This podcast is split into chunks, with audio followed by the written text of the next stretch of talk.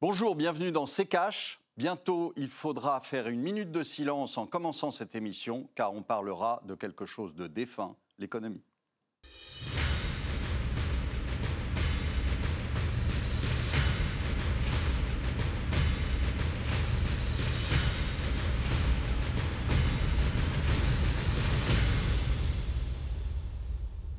Bonjour, aujourd'hui on vous parle des élections américaines, du bilan de M. Trump. Bonjour Estelle. Bonjour Olivier, bonjour à tous, bienvenue dans ce nouvel épisode de cash. À quelques semaines de la présidentielle américaine, on va s'intéresser au programme économique des deux candidats. D'abord, quel bilan économique pour Donald, Donald Trump, qui de Biden ou de euh, Trump a le programme le plus à même de redresser euh, le pays Qui prévoit quoi? Ce sont euh, les questions à l'ordre du jour de cette émission. Et pour en parler, nous serons en deuxième partie avec Christian de Boissieu, professeur d'économie à la Sorbonne. Joe Biden, Donald Trump, les États-Unis vont devoir choisir leur nouveau président le 3 novembre prochain. Vont-ils offrir à Donald Trump un second mandat ou vont-ils faire basculer leur pays? Vers une présidence démocrate avec Joe Biden On va s'intéresser ici au programme économique des deux candidats points communs et différences, voyez cela avec le tiroir cash d'Antoine Vassas.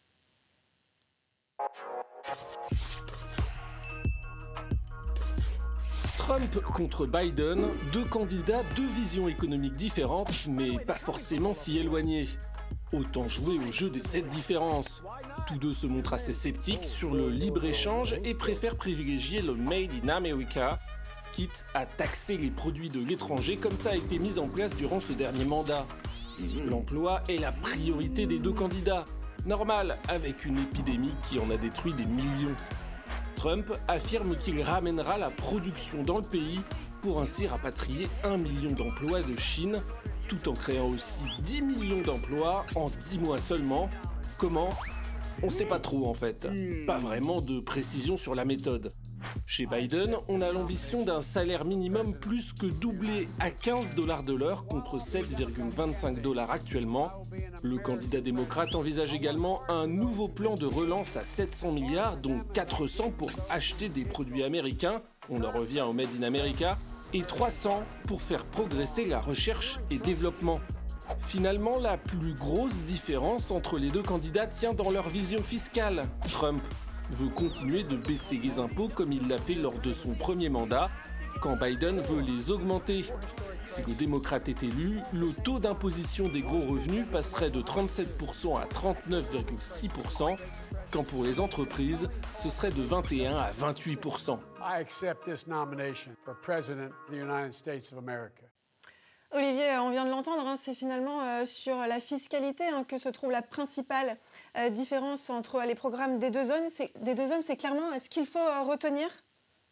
Ah, C'est ce qu'il faut retenir. Enfin, vous savez que sur le billet américain, il y a marqué In God We Trust. on ne sait pas quel est le Dieu dont il parle. Moi, pour moi, c'est plutôt l'argent. Et, et, je pense que c'est réellement ça qui va jouer sur la, sur la campagne. Euh, quand vous dites à un Américain qui va être taxé plus, euh, il voit rouge. Et, euh, donc, comme ça, seul, son seul but dans la vie, c'est d'amasser des billets, eh bien, je pense qu'il y a de grandes chances que là-dessus se jouent les élections et qu'ils pencheront plutôt pour ceux qui leur chantent une jolie chanson, comme quoi les impôts ne monteront pas. Ce qui est d'ailleurs en plus euh, quelque chose qui est faux, puisqu'on sait très bien que toute la dette qu'ils sont en train de fabriquer, euh, c'est des impôts, c'est des impôts décalés, c'est des impôts qui vont leur retomber dessus d'une manière ou d'une autre, mais qui va leur retomber dessus euh, dans les années à venir. Donc l'un ment en disant qu'il ne les augmentera pas parce qu'en vue de la présidentielle, L'autre dit qu'il va les augmenter, mais euh, les deux les augmenteront. Euh, simplement, il faut savoir si euh, les Américains seront crédules ou pas. Pourtant, on l'a vu, les, contours du programme de Donald Trump sont quand même assez flous. Pour autant, c'est vraiment sur la fiscalité que tout va se jouer pour vous? Oui, parce que, parce que mais comme tous les hommes politiques, ils vous euh, ils vous annoncent des programmes qu'ils ne tiendront pas. Et, euh, donc, euh, voilà, enfin, vous avez quelqu'un qui aujourd'hui est capable de promettre n'importe quoi du moment qu'il est élu. Et l'autre en face fait exactement la même chose d'ailleurs, en promettant n'importe quoi, en, attendant d'être élu. Donc, je veux dire, on est dans une campagne qui déjà est à un niveau de profondeur abyssal.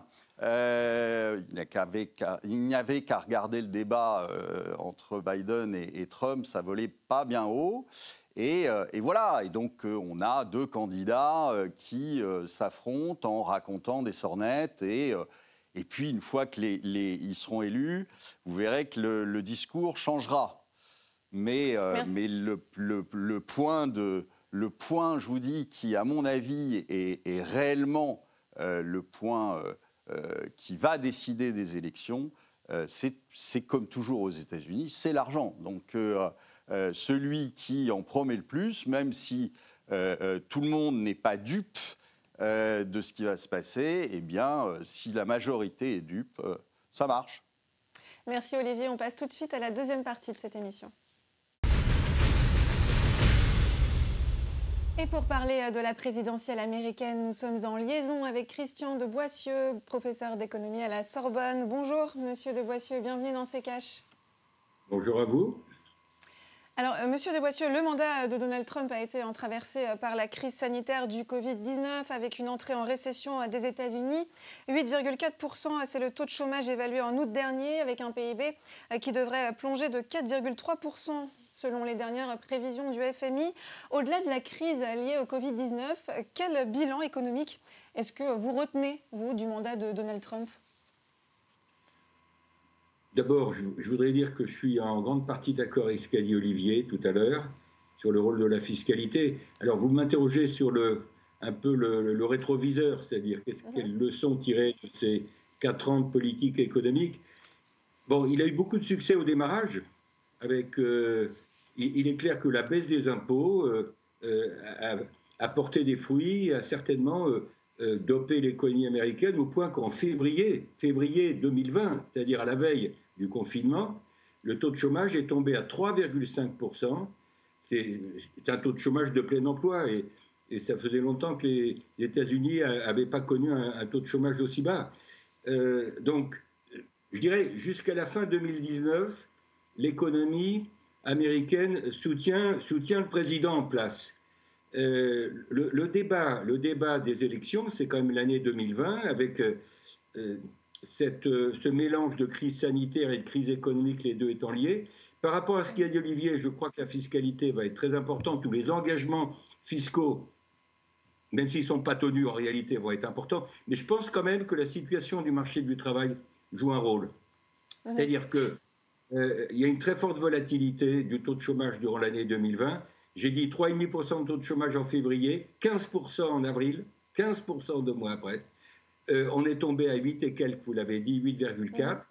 Euh, et il y aura peut-être un chiffre de chômage qui va tomber d'ici là. mais voilà, donc il y a quand même 11 millions d'Américains qui sont, qui sont en recherche d'emploi et il y a 25 millions d'Américains qui ont vu le revenu baisser. Euh, cette année. Olivier, juste pour revenir hein, sur euh, le bilan euh, de Donald Trump, un mot quand même hein, sur cette citation. Nous prenions une direction jamais vue, l'économie la plus florissante, les plus bas chiffres du chômage de l'histoire du pays. ce sont les mots hein, de Donald Trump à propos de la situation économique des États-Unis avant l'arrivée de la crise du Covid-19. Vous êtes d'accord avec cela? Non.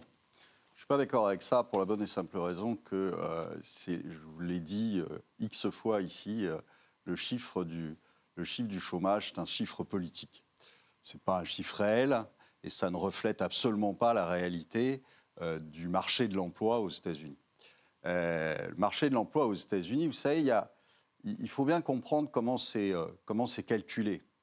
Comment sont calculées les, les créations d'emplois, etc. C'est parce que c'est vraiment intéressant. On, on, parle beaucoup de, de ces chiffres en disant ah mais c'est merveilleux, ils ont créé un million d'emplois, ils ont créé, etc. Eh, il faut savoir que, euh, alors qu'on pourrait avoir des chiffres réels facilement, puisque euh, je vous rappelle que le, les impôts sont pris forfaitairement à, l'émission et donc euh, vous avez le, fisc américain qui a absolument toutes les données et qui pourrait parfaitement faire un état réel de la situation. Mais en fait, on ne fait pas ça. On fait un sondage. On fait un sondage. Dans le pays le plus avancé du monde, on fait un sondage pour savoir combien il y a d'Américains au chômage. On fait un sondage donc avec tous les défauts que peut avoir un sondage. Et ensuite, qu'est-ce qu'on fait? Eh bien, on le corrige. Et on le corrige avec un modèle mathématique qui ne correspond à rien, qui avait été demandé et mis en place par M. Reagan, euh, donc ça date, et euh, euh, qui vous sort un chiffre qui ne correspond à pas grand-chose, qui est les, dans les créations d'emplois corrigé par les créations d'entreprises. Et quand on dit qu'en moyenne, les, États-Unis créent un certain nombre d'entreprises par mois et que ces entreprises ben, sont censées embaucher, etc. Et donc on a un modèle mathématique qui, par exemple, en 2008-2009, où euh, il y avait, croyez-moi, beaucoup plus de destruction d'emplois que de, création, eh bien, on a eu, sorti du chapeau comme ça, euh, dans ces chiffres, 800 euh, 000 personnes qui ont été créées, dont le poste a été créé, alors que ça ne correspondait absolument à rien, et 900 000 l'année suivante. Donc, on est sur des chiffres qui sont complètement manipulés, complètement faux. Et je peux vous dire une chose, c'est que le plein emploi juste avant le Covid, c'était une blague.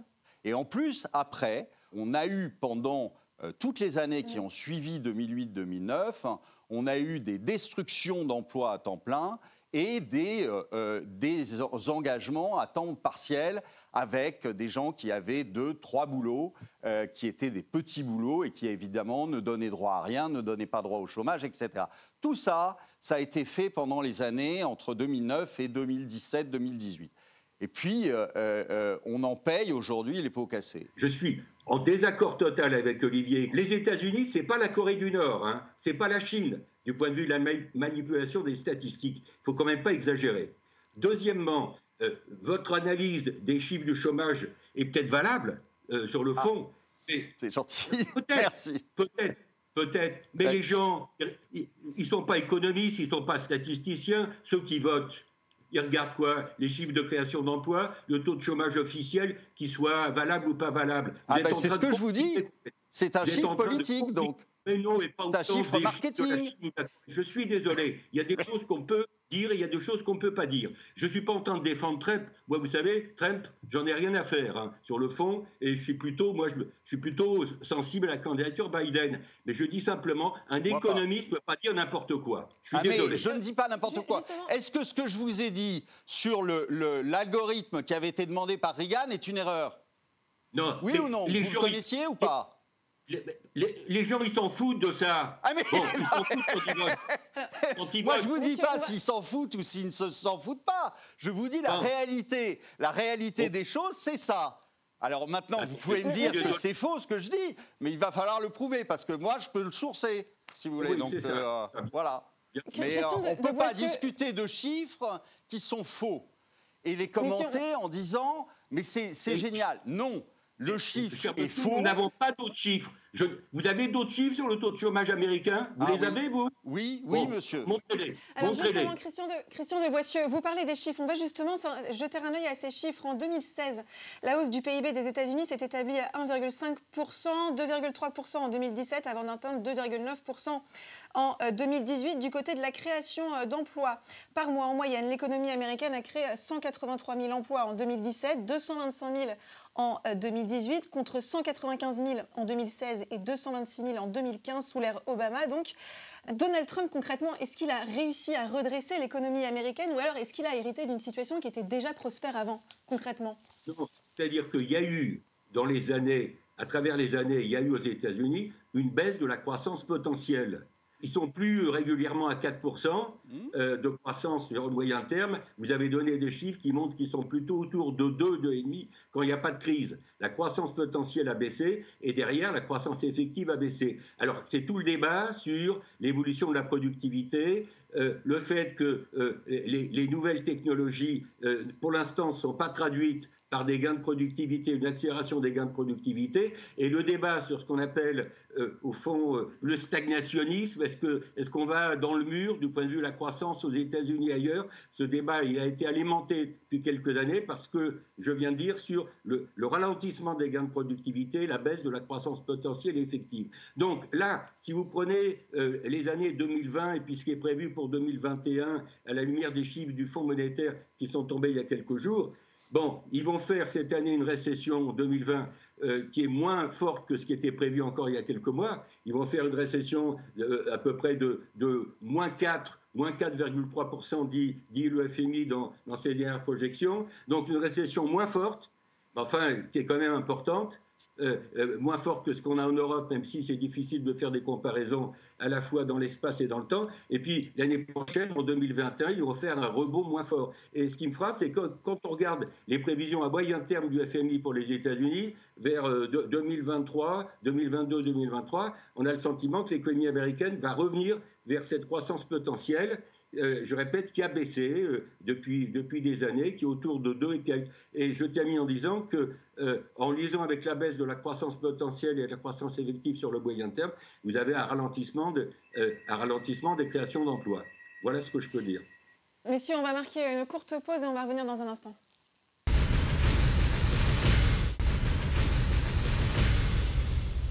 Bienvenue dans C'est. Si vous nous rejoignez, on parle de l'élection américaine et des programmes économiques de Joe Biden et de Donald Trump avec Christian de Boissieu, professeur d'économie à la Sorbonne. Un mot, euh, messieurs, hein, sur le plan de relance proposé euh, par Joe Biden. C'est le euh, fameux Build Back Better hein, que l'on pourrait traduire par reconstruire mais en mieux. Un plan de relance donc de 700 milliards de dollars. 400 milliards seront consacrés à l'achat de produits et de matériaux dont le pays a besoin pour moderniser ses infrastructures, par exemple. Et les 300 autres milliards iront à la recherche et au développement avec un volet hein, sur euh, les énergies euh, renouvelables, par exemple. Olivier, euh, votre avis sur ce plan de relance de Joe Biden? C'est. que dire? Un plan de relance de, 700 milliards sur un PIB qui en fait 20 000 et qui vient après une, une, on va dire une inondation totale euh, de, billets euh, sur les, sur les États-Unis. Euh, la planche à billets tourne à plein pot et, et on vous dit on va utiliser 400 milliards pour refaire des infrastructures aux États-Unis. Quoi dire? Rien. Je vous dis rien. Ça, pour moi, c'est absolument inexistant.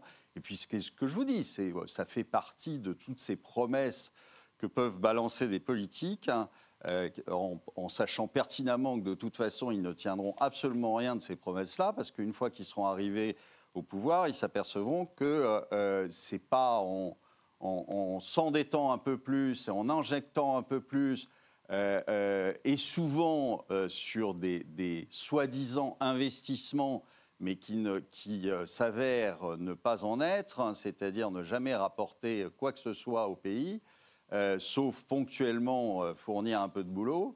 Euh, c'est pas c'est pas comme ça qu'on relance un pays et surtout sur quelque chose qui est fondamentalement structurel depuis depuis des années.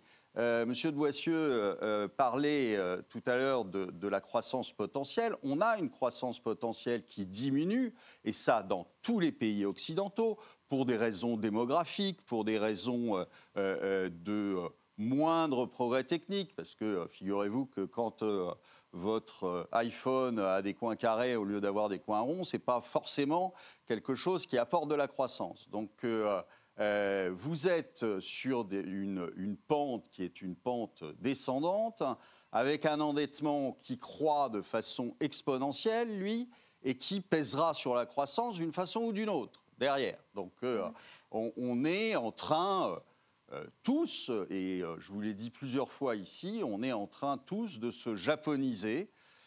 gentiment avec, avec des problèmes qui ne sont jamais adressés. Est-ce que vous avez entendu une fois un Américain parler de, de, de, la démographie? Jamais dans les dirigeants. Est-ce qu'on en parle ici? Jamais non plus. Donc euh, vous avez euh, évidemment un problème de croissance et qui euh, ne date pas d'hier et qui décroît et qui aujourd'hui arrivent sur des croissances qui sont potentiellement euh, en, Europe probablement entre 0 et 1 et, et aux États-Unis peut-être entre 0 et 1,5. Donc franchement, c'est pas brillant et en tout cas, mmh. ça, ne ça ne pourra pas réellement faire ni baisser le chômage, ni relancer les, choses et en plus payer les dégâts qu'on vient de faire depuis euh, des années. Christian de Boissieu, votre avis hein, sur le Build Back Better de euh, Joe Biden? Moi, ce qui me frappe, c'est que d'abord, ce chiffre de 700 milliards de dollars, euh, il est nettement inférieur au débat actuel d'un plan de relance qui a été présenté devant le Congrès américain et qui va probablement pas passer, où les démocrates majoritaires à la Chambre des représentants proposer une relance à 2200 milliards de dollars. Et les républicains, après avoir été extrêmement réticents, étaient prêts à aller jusqu'à 1700, 1800. Donc on, est dans un ordre de grandeur qui n'est pas le même et qui est sans doute, euh, au fond, le, retour à, une sorte de principe de réalité par, par, le candidat Biden. Le deuxième point, et vous voyez que je ne cherche pas à être en désaccord systématique avec vous, Olivier, on est dans un contexte où euh, d'open bar, d'open bar partout. Open bar. Il faut peut-être parler de la Fed quand même, à un moment donné. On l'a dit, enfin vous ne l'avez pas cité, mais vous avez évoqué le thème. Euh, la Banque centrale américaine, comme la BCE, comme toutes les autres banques centrales, lâchent tout, et les États lâchent tout. Donc, euh, sous cet angle-là, il n'y a pas de singularité des États-Unis par rapport à l'Europe ou par rapport aux autres régions du monde. Il n'y a pas de singularité. Ah non, pas du tout la dette publique américaine va, atteindre 100% du PIB. Le déficit budgétaire américain, le déficit budgétaire américain, il va être autour, je ne sais pas, entre 10 et 15% de leur PIB. On va attendre la fin de l'exercice, mais ça va être à peu près de cet ordre-là, c'est-à-dire euh, pas très loin de ce qu'on a dans certains pays européens. Bon, euh, donc on est en train de raser gratis. Euh, je dirais, là où je suis moins sévère sur ce qu'on fait que Olivier, c'est que moi, je pense que ce que font à la fois les banques centrales et les États aujourd'hui, ce qu'ils avaient commencé de faire après la crise de 2007-2008, c'est d'éviter une déflation mondiale. Bon, donc c'est mon interprétation. Alors, euh, l'inflation reste trop basse. L'inflation reste trop basse. Euh, dans la zone euro, aujourd'hui, on est près de 0% rythme annuel, et même aux États-Unis, même s'ils sont un peu plus hauts que nous, l'inflation reste trop basse par rapport aux objectifs des banques centrales. C'est la raison pour laquelle la Réserve fédérale, d'ailleurs comme la BCE, est en train de, mettre en œuvre une sorte de révision de sa stratégie monétaire, euh, parce que, l'objectif d'inflation n'est pas atteint pour des tas de raisons sur lesquelles je ne reviens pas. Là où je rejoins Olivier, c'est que euh, moi, je dis, euh, à court terme, je pense qu'il n'y a pas tellement d'autres solutions que de lâcher. Euh, alors, il y, aura, une facture au, bout du compte, il y aura une facture à, régler, et, c'est les problèmes de dette dans un contexte où probablement ce n'est pas l'inflation euh, qui va alléger le poids des dettes, puisque l'inflation, à mon avis, va rester basse aux États-Unis comme ailleurs. Ailleurs, ça veut dire les pays avancés, que j'ai en tête dans les deux, trois ans qui viennent. Est-ce qu'il y aura à terme une augmentation des impôts? En tout cas, il y, aura, il, y aura, il y a ce conflit de génération qui paraît exister aux États-Unis comme pour nous en Europe, comme partout, entre les jeunes et les moins jeunes. Et ce conflit de génération est accentué non seulement par l'augmentation de la dette publique, par l'augmentation du chômage des jeunes, est accentué par euh, la nature même de la crise du corona qui fait que euh, euh, au fond, les anciens ont le sentiment d'être contaminés, ou la réalité, je ne sais pas si c'est le sentiment ou la réalité, d'être contaminés par les plus jeunes. Donc à la fois du point de vue économique, du point de vue finance publique et du point de vue sanitaire, vous avez ce conflit de génération. Je termine un mot sur l'aspect politique industriel, un mot sur l'aspect politique industriel. Euh, moi, moi je, me constate que partout, il y, a, un retour des politiques industrielles. Alors, Biden, il, sera sans doute probablement aussi protectionniste et aussi agressif sur le plan mondial que Trump. Il n'y aura pas tellement de différence sur la scène mondiale. Il ne faut pas, nous, Européens, penser que l'arrivée possible de Biden va régler les problèmes de la gouvernance mondiale. C'est faux. Il n'y aura pas de différence. Même avec la Chine? Je pense que ça sera la même chose. Ça sera la même chose. Merci euh, beaucoup, euh, Monsieur de Boissieu. On est malheureusement obligé euh, de refermer ce chapitre. Hein. Le temps imparti est écoulé, mais on ne manquera pas de reparler de l'élection américaine dans les prochaines émissions. Merci beaucoup, Christian de Boissieu, d'avoir accepté notre invitation. Je rappelle que vous êtes professeur d'économie à la Sorbonne. Olivier, on passe tout de suite aux questions cash. Merci. Et comme chaque semaine dans les questions cash, Olivier répond aux questions que vous lui adressez sur les réseaux sociaux ou en commentaire des vidéos. Voici euh, cette semaine les questions sélectionnées. Olivier, faut-il retirer toute l'épargne pour la placer dans des valeurs refuges comme l'or? Oui. non, je vais développer, rassurez-vous. Oui, euh, euh, pas que l'or, dans tout ce qui est actif réel, c'est-à-dire or, argent, platine, ce que vous voulez. Euh, c'est mieux, en tout cas, que euh, de laisser son argent euh, dans une banque où il est en risque, ou dans une assurance vie où il est en risque. Mmh. vous répondez aussi à la deuxième question, à celle de Virginie, où faut-il placer son argent aujourd'hui? Eh bien, alors après, tout va dépendre de ce, que, de ce que vous avez comme argent. C'est-à-dire que si vous avez sur un compte quelques milliers d'euros, eh bien, malheureusement, vous n'aurez pas d'autre choix euh, que de les retirer et de les mettre sur, euh, sur un, autre support, sur un actif réel. Et comme ça, on pourra, ça sera beaucoup plus difficile de venir vous le chercher et de venir euh, vous le, le, faire fondre. en revanche, pour ceux qui ont beaucoup plus d'argent, à ce moment-là, vous avez d'autres techniques, c'est-à-dire que vous pouvez aller dans des banques privées qui donc ne seront pas impactés comme euh, les banques généralistes. Euh, vous pouvez à ce moment-là investir dans des boîtes, mais investir pas dans des boîtes qui sont cotées, dans des sociétés qui ont un bon business model, qui, qui, ont, qui ont quelque chose à vendre d'intelligent et dans lequel vous pouvez soit leur prêter de l'argent, soit investir, mais qui sont, ne sont pas cotés en bourse et donc ne seront pas emportés par euh, le tsunami qui nous attend. Merci beaucoup euh, Olivier, c'est la fin de cette émission. Merci de l'avoir suivi. Prochain rendez-vous la semaine prochaine. En attendant, euh, pour voir ou revoir nos précédents numéros, rendez-vous sur notre site internet à l'adresse rtfrance.tv. Olivier, on se quitte avec votre dernier mot. Mais où est le fond de cette campagne américaine? J'ai l'impression qu'il continue de creuser.